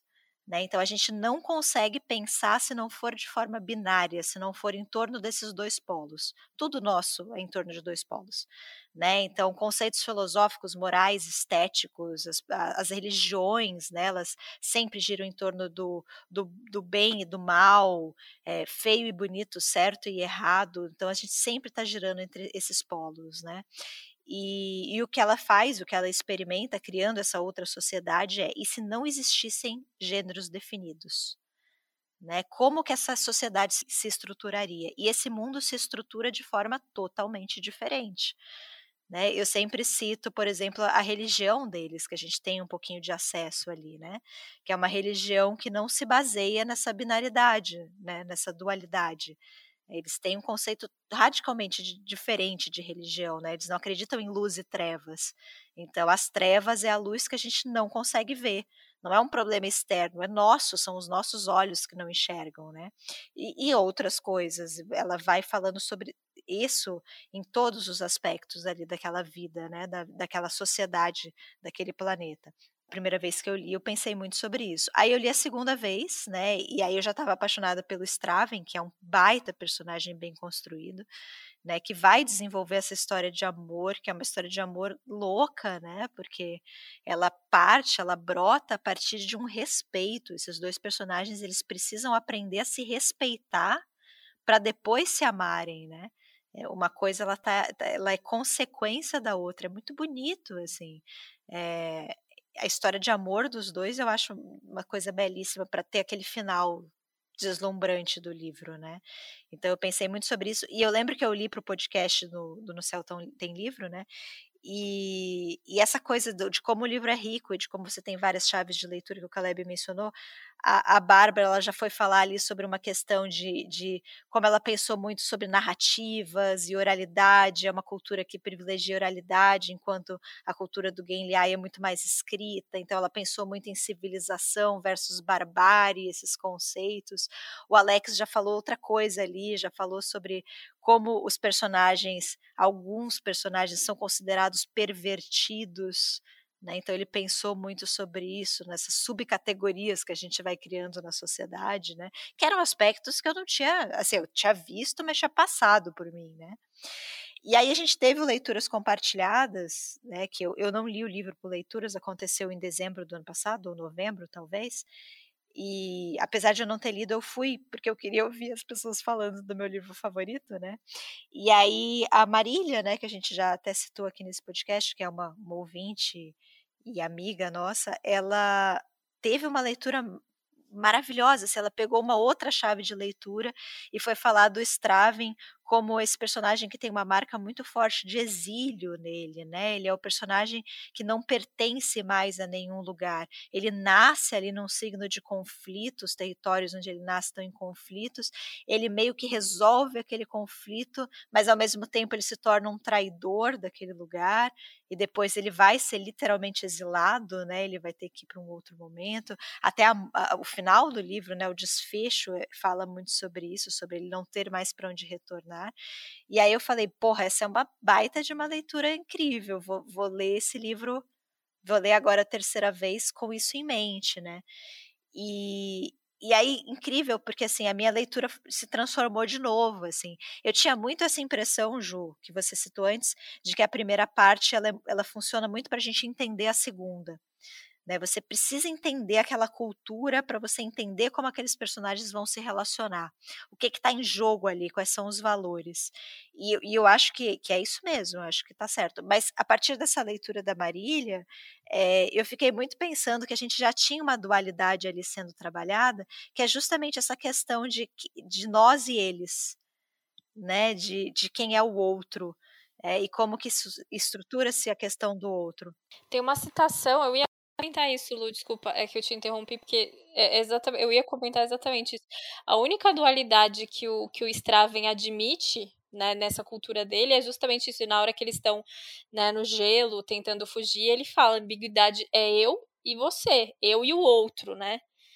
Então, a, a, a, é tipo, o que não sou eu, né? Então, é o que, e o que, o que sou eu, né? É, é, é, a única, é a única ambiguidade realmente que ele tem como diferente, né? Porque é isso que você falou, na religião, é, a, a, a, escuridão não é a falta de luz, ela pode, sabe, é aquilo que você não está vendo e tudo mais. Eu achei isso muito interessante. Não, é isso mesmo. Eles têm, é, eu acho que ele vai trabalhando né, esses pontos vai ter um conflito ali entre, entre aqueles dois continentes. Eles não têm uma palavra. Eles sempre tiveram a violência, né? A violência é algo que existe naquele planeta, mas eles nunca tiveram uma guerra, né? Ou algo nas proporções de uma guerra. Mas isso vai acontecer. Tá tudo se encaminhando ali para acontecer essa primeira guerra, porque justamente você está é, eh, inflando, inflamando as questões do patriotismo, né? Então, nós, né, o que está para cá da fronteira e o que está para lá da fronteira, né? E ele vai se questionar muito sobre esse ponto de fronteira, né? O que é fronteira? O que, que muda? Você está caminhando, as árvores ainda são as mesmas, né? O cenário ainda é o mesmo. O que, que aconteceu aqui? O que, que é exatamente essa fronteira? Então, mudou um pouco a minha forma de ver o livro, porque eu acho que, é, no fim, é exatamente isso que você falou, Ju. A, a dualidade que realmente existe é o que é nosso é o que somos, o que sou eu e o que é o outro, né? E como que você respeita essa figura do outro. E já está ali, já está dado desde o começo. Então eu acho que essa primeira parte também tem essa função, né? Eu acho que o livro sai do macro, né? Sai desse, desses problemas muito territoriais e guerra e mundo, para a gente ir para esse para esse conceito muito mais íntimo, né? Eu e o outro perdidos no meio do nada, a gente tem que aprender a se relacionar ali e confrontar, né, os nossos valores e as nossas visões nessa segunda leitura, eu percebi que é isso. É muito um livro sobre o Straven. É um livro, né? É um livro de personagem. Por mais que o, o, o narrador seja o Genliá e ele seja muito importante, o, é um livro sobre personagem e é o Straven, né? Mas é, a, tirando a parte, acho que o ato final ali do livro, ainda para mim é um livro extremamente político, assim, sabe? Né, você comentou, né, de, de ser uma história de amor e tal. Eu não consigo ver isso quase, assim. Para mim ainda é uma questão política muito forte, muito forte o tempo todo. E na hora que eu vi essa, esse trecho, né, que eu comentei, né, do, do Straven falando, né, do tipo, eu sou, é, existe, a única dualidade que existe sou eu e o outro, entre eu e o outro, eu falei, porra, é isso, sabe? Tipo, eu não sei, para mim ainda essa, é, é, eu acho que por muito tempo ainda vai ser a minha chave de leitura, vai ser essa questão do, da política, dessa questão das fronteiras e tudo mais. Eu acho que ainda, ainda é o que me pega aí no, nessa leitura. Eu acho, nessa minha leitura agora, o que eu, o que eu acho que mudou é que eu consegui unir as pontas. Eu achava que essa questão política ela era necessária para a gente entender o personagem, mas agora eu vejo que é uma coisa só, na verdade. Porque a questão política e a história de amor, elas brotam a partir dessa, da, da mesma questão, que é o respeito que a gente tem pela figura do outro. A política também é isso. Né? É, é, isso de uma forma macro, né? como você pensando em sociedades, em culturas, é, em territórios, mas também é um pouco isso, né? Você ser capaz de conviver com alguém radicalmente diferente, né? E, e aí eu acho que pra, por isso que para mim ainda eu ainda estou elaborando isso na minha mente, mas de certa forma aqueles dois se apaixonarem né? Um terráqueo e um ser assexuado, né? Ou ambissexu eh, ambissexual, né? Eles tem ali uma questão de, de gênero que é muito única, mas isso isso é muito revolucionário, assim. É você mudar na sua mente tudo o que você entende por atração e tudo que você entende por amor, né? E você, a partir de um determinado ponto, passar a respeitar aquele outro como indivíduo mesmo, né? Independente de cargo, independente de gênero. E eu acho que isso é levado ao extremo no livro, porque você tem inclusive campos de concentração na história, né? que é o máximo de, de, de, de, desrespeito ou de violência à figura do outro, né? Você privar o outro de todos os seus direitos políticos também, porque não, né? Ele deixa de ser um cidadão para se tornar algo ali, né? Um, alguém sem nenhum tipo de, de, vontade ou de escolha dentro de um, de um sistema de trabalho forçado ali, né? Então eu acho que eh, acho que é isso. Eu acho que no fim a, a chave nova que está surgindo para mim é isso. É como como é difícil, como, como é complexo essa questão do respeito pelo outro, né?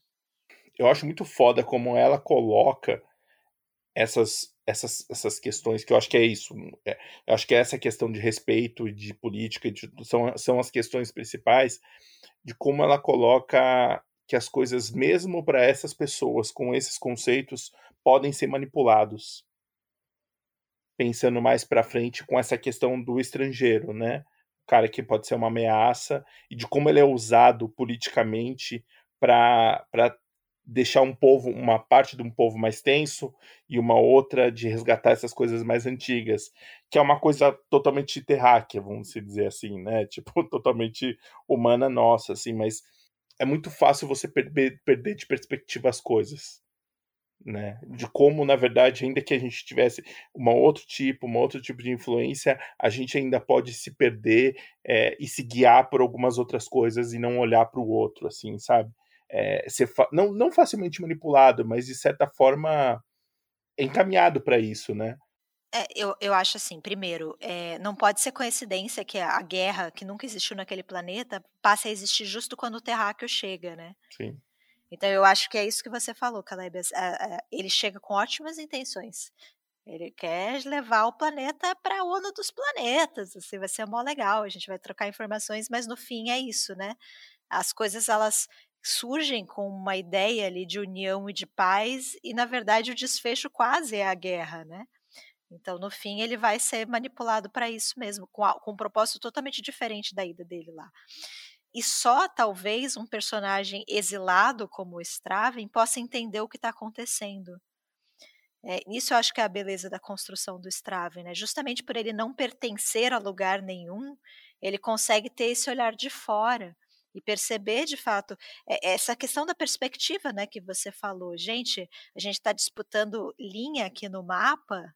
Chegou um ser de outro planeta. sabe? Como que a gente pode é, se prender em assuntos tão pequenos quando chegou um ser de outro planeta, né? A gente se agarra em coisas tão sem importância, quando na verdade a, a história está acontecendo em outro lugar, né? A importância está em outro foco. Essa dificuldade do de você entender o estrangeiro e de você não temer o diferente, ela vai ser extrapolada nessa relação dos dois. Eu acho que os dois têm limites para onde eles podem ir né? Não só o Gimli, mas o Straven também ele coloca ali um limite, mas ao mesmo tempo é, existe a tensão sexual, obviamente, mas o amor que eles sentem, a paixão, ela, ela é maior do que a tensão sexual, né? Porque eh, o sexo é, é, é, algo ali, não, não é o máximo de uma relação. A gente, às vezes, eu acho que a gente supervaloriza é, a, a, a relação sexual quando o que eles tiveram ali foi algo muito mais profundo é, eles chegam a se conectar telepaticamente, né? Então, é, um entra na mente do outro, né? O, o, quão, o quão isso é muito mais espetacular do que, sei lá, o, o ato físico em si, sabe? Então, eu acho que eles chegam ali num amor, de fato, sabe? Num, num, numa paixão, que não é a paixão física, né? Eles têm ali um limite que eles estipulam, mas que é algo que transcende e é algo que é muito bonito. Assim. Eu acho que eles se apaixonam, eu acho que acho que isso, isso é consumado de alguma forma, só não é da forma física, né? Nesse negócio que você falou do dele, é, eles se é, se conectam psiquicamente, né? Eles tem essas conversas mentais, é muito curioso que as primeiras vezes o Straven ouvia a voz do irmão, né, na cabeça dele. Né? E aí no começo conta, né, justamente a história desse irmão do Straven, né? Talvez o grande amor da vida dele, enfim. Ele transfere, né? Ele escuta a voz do. É. Mas isso também tem a sua beleza, né? Ele, ele, ele de alguma forma associa ou transfere o, um estrangeiro, né? O, um alienígena, na verdade, para alguém muito próximo, né? E muito íntimo. Então é uma barreira grande ali que é quebrada e ao mesmo tempo é ali que ele coloca o limite, né? Aqui eu, a partir daqui eu não, não quero mais ir. Esse é o e respeitar o limite do outro também faz parte do amor, né? Também faz parte do de, de, uma relação, assim, você entender até onde você pode ir. E ele coloca ali, ali é o limite dele, do Straven, né? Eu, eu, acho que a gente conversou disso até na, na no, no, no, clube né, de leitura, mas o, o, a parte da religião eu achei muito legal, assim, muito creepy, muito assustador, mas muito legal, assim, achei, achei muito diferente das coisas que a gente entende como religião, né? E a religião é muito importante para o Straven, né? Ele é a origem dele, né? Sim, tá ali. Quando você vai lendo sobre a religião, você vai percebendo quem é o Straven, de onde veio os valores, né? De onde vieram os valores. Só para contextualizar, é que tem uma. É um, é um, eu não sei se. Assim, é, um, é uma parte da religião. É tipo um ritual. É, mas é que são, são, são alguns, alguns, algumas pessoas que, que, que teriam. Videntes. É, os videntes. E aí ele, eles mostram um ritual dos videntes lá. E eu fiquei absolutamente chocada.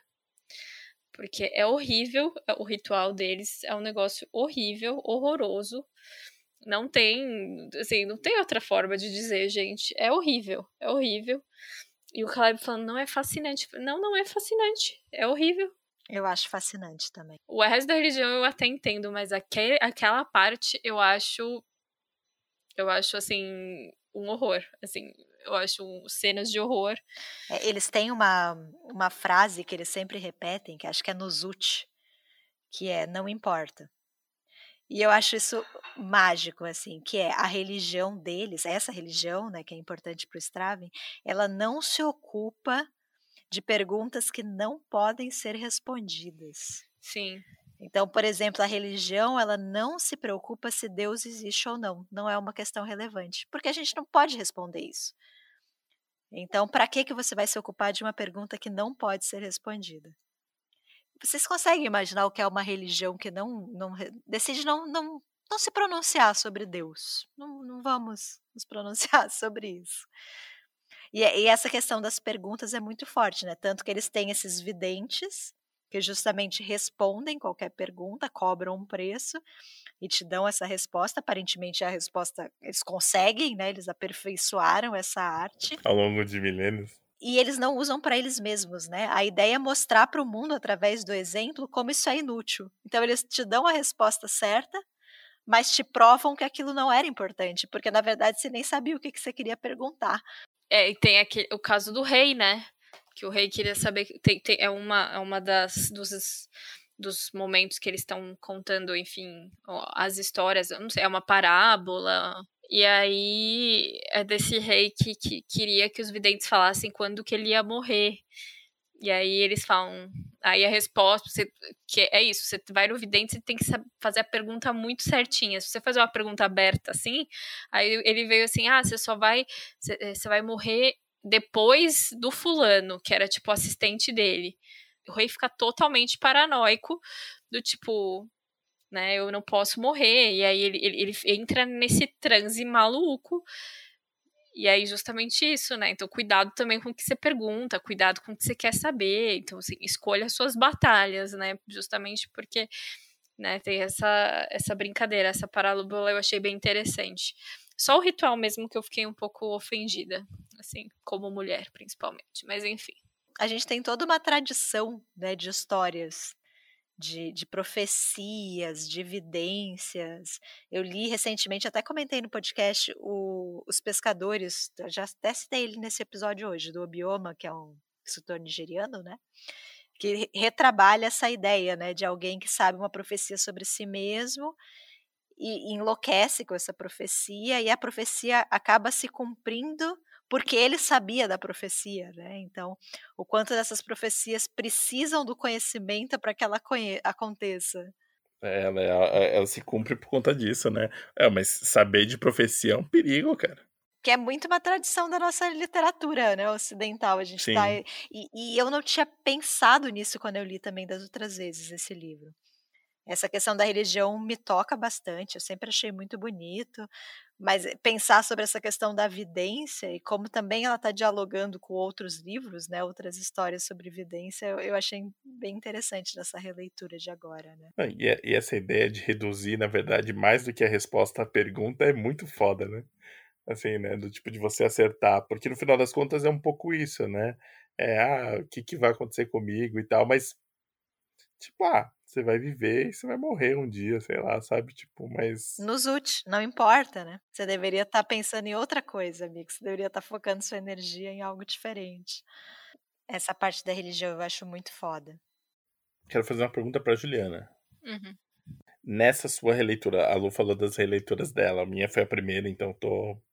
É, o que, que você acha que mudou muito para você dessa de que, tipo, é, eu sei que vai estar, o livro vai estar sempre mudando, mas você falou assim, nossa, eu li isso e, e foi tipo o maior choque. Eu não sei se foi choque, mas eu acho que acho que essa percepção de ser um livro sobre o Straven, basicamente, né, é, é, é a história dele. E acho que essa, essa frase aí que eu falei da ambiguidade, assim, que foi o que me pegou, porque eu acho que, ok, na primeira leitura, óbvio que essa questão do gênero me chamou muito a atenção, porque, enfim, não tinha nada, lido nada parecido e tal. E acho que a, aqui no Brasil, assim, tirando recônditos, não se discutia tanto assim essa questão, né, da, sei lá, da transexualidade. Se discutia muito pouco. E ainda não tinha chegado na minha bolha muito, assim. Tinha um pouco e tal, mas não era uma discussão como a gente tem hoje, sabe? Então eu imagino que uma, uma pessoa, um jovem que lê esse livro hoje em dia, um jovem, sei lá, 10 anos mais novo, novo que eu, não vai ter o mesmo estranhamento que eu tive quando eu li em 2016 a nossa percepção de gênero e de sexualidade mudou muito, né? Mudou totalmente, assim. Óbvio que, óbvio que, assim, não é que, tipo, ah, eu não sabia que existiam transexuais, tipo, mas não era uma discussão tão grande, estavam começando a publicar Judith Butler de novo aqui no Brasil, questão de, o Gender Trouble lá, o questão de gênero, estava voltando a, a, a, ser, a ser publicado, então essa questão da performance de gênero e tudo mais, isso são questões, assim, que hoje em dia eu penso, sabe, eu não pensava nisso em 2016, tanto, sabe? Então, eu acho que isso, isso para mim, nessa segunda leitura, meio que foi superado, do tipo, ok, sabe? Não tem esse estranhamento mais. Mas ainda para mim é um livro extremo que para mim é totalmente de política, assim. Ainda é, assim, muito, muito, muito. Ainda que seja um livro sobre, sobre um personagem, é um personagem extremamente político que escolhe né, esse negócio que, a, que a, a, a Lu comentou e que foi falado no clube pela Marília, essa questão do estrangeiro, né? Dele querer se encontrar em algum lugar, dele querer fazer essa nação e tudo mais, essa nação e, e de, de, unir a outros, outros mundos e tal. Para mim, isso, isso é muito esse o Straven é esse personagem sim fascinante e que sabe mexer as peças, sabe? Tem hora que ele se ferra, obviamente, mas ele sabe mexer as peças. Assim, é bem impressionante. Eu lembro de. Eu assisti recentemente a, a última temporada de Sex Education. E tem uma personagem não binária na série. Eu já não lembro o nome dela. Mas é uma personagem ótima, inclusive. E aí tem um rapaz que se apaixona por ela. E aí ela decide não ficar com esse, com esse rapaz porque ele tinha se apaixonado por ela pensando que ela era uma menina, né, uma mulher, e na verdade ela era não binária. Você tem que se apaixonar por alguém não binário. Né? E olha como isso é complexo, né? Para a cabeça a gente está falando de uma série que tem essa, essa proposta de, de falar sobre gêneros e diferentes sexualidades, e é uma série maravilhosa, e é uma série muito atual, né? temporada do ano passado, né? Então eu, eu penso muito sobre isso no amor ali do, do, do Gen Liai pro Straven, né? Ele teria que se apaixonar por alguém essencialmente não binário ali, né? E ele sempre vê ele como mulher, né, Lu? Mas é louco pensar que é um livro da década de, de 70, né? Eu acho que é de 60 e poucos. Então já, já era essa situação muito de pensar em, em, indivíduo, né, e não em gênero, é algo que pensar além de uma possível binaridade são, são questões muito muito atuais e que para a gente ainda é muito complicado, né? Eu estava falando dessa personagem de Sex Education e estou usando aqui o feminino, e não deveria estar usando o feminino, porque ela não é uma mulher, né? Ela usa o them? Pronome neutro, né? E aí entra numa outra questão de, da linguagem, né? E a língua vai se adaptar ocasionalmente, né? Sim. A língua ela vai, se, vai se transformando e vai acompanhando. Mas é só para mostrar como é um livro que estava realmente, assim, tratando de questões que a gente, 50 anos depois, ainda está aqui patinando, né? Ainda está aqui discutindo. E a Úrsula já estava propondo ali alguma coisa radicalmente é, incomum para a literatura da época, né? Então, eu, eu acho um livro sensacional, assim, por essa riqueza também. E é uma sociedade muito tranquila com o sexo, né? O sexo mesmo, né? O ato sexual. Sim. Porque eles têm feriado. Eles quando eles entram no Cameron, você está dispensado do trabalho, você pode ir para casa, né? E você pode ter sexo em grupo, você pode se relacionar com mais de uma pessoa ao mesmo tempo. Não tem um julgamento aí, né, para nenhuma das coisas. Não tem né? muitos tabus, né? Eles falam sobre isso abertamente. Você pode se relacionar até com irmãos, né? O incesto ali tem uma permissão desde que seja da mesma geração. Então, é uma sociedade que, em relação a sexo, ela é muito mais livre, né? Ela é muito mais aberta do que a nossa própria, do próprio Genliai, né? Do personagem terráqueo lá. Sim. É, eu só ia ainda sobre só mais uma coisa que eu acho que vocês foram. É, tem uma questão que é ainda sobre o Kennedy, que é quando engravida, né? De eventualmente, né? É, e o rei engravida, né? E tem essa frase maravilhosa no livro, né? O rei está grávido. É, é, tipo, é isso, assim, sabe? Tipo, e, a, e acho que isso é, é, meio, enfim, não tem nada demais, mas colocar isso na figura do rei eu acho muito, sabe, muito sutil para marcar uma, uma questão, né? E a possibilidade de você ser ao mesmo tempo mãe de uma criança e pai de outra, né? É. De como as relações, né? E as crianças não são criadas pelos pais, né? Elas são criadas em sociedade. Isso eu achei curioso, né? Isso é muito legal, né? A criança ela é responsabilidade de todos, ela, ela é responsabilidade do grupo. Né? Mas, mas, eu, mas eu li isso há um tempo atrás, acho que eu, algumas coisas me interessaram. Eu li isso como essa, enfim, como. Acho, eu não sei exatamente porquê agora, mas de como a nossa sociedade vem individualizando, né, higienizando, e, e há mais tempo tinha essa questão do do grupo, né? De você estar tá em um grupo e você ser criado. Lógico, você tem o seu pai a sua mãe, mas você, na verdade, era parte de um coletivo, né? E de como a gente vem individualizando mais, né? É, as sociedades indígenas você ainda encontra sim, isso, né? Sim. As comunidades, a criança ela é criada pela comunidade, né? Pelo grupo. Sim. É isso, né, gente? Eu acho que, só para finalizar, eu acho que é isso que me encanta. Assim, todas as vezes que eu reli, eu tive uma chave de leitura diferente. Eu tive a oportunidade de ouvir outras pessoas falando sobre o livro, sobre o livro, né? Até a Ju, que sempre fala muito sobre essa questão política, e cada pessoa recorta uma parte diferente. Eu acho um livro muito curto para as pessoas recortarem tanta coisa, assim, acho que não sei quantas páginas ele tem, umas 250, 260 páginas, talvez. É, acho que não chega, não chega a 300. Então, assim, acho um livro ótimo para debate, para discussão. E é isso, assim, para mim ele sempre hoje em dia que eu penso em dualidades, em polos, a gente está falando tanto de polarização né, nos últimos tempos, eu sempre penso nesse livro, assim, como a gente tem essa tendência a tentar simplificar tudo né, nesses dois extremos, como se você não tivesse infinitas gradações aí no meio. Então foi um livro bem importante assim para mim. Eu só quero um último comentário, desculpa, é que eu acho as últimas três páginas uma beleza assim para fechar o livro. Não importa, assim, não tem uma relação, assim, tem lógico uma relação, mas assim do tipo, ah, não é um, um motivo, né? Porque o livro já se resolveu, né? Mas eu acho as últimas duas, três páginas assim elas fecham de um jeito que, puta, assim, é, é, eu, eu gosto muito, assim, eu, é que eu fui rever agora o finalzinho, porque só queria mencionar isso com vocês. É, eu acho muito bonito também o final. Fechou então, gente. Até o próximo aniversário, então. Ju, vamos escolher livro curto. Tem que pensar agora qual livro.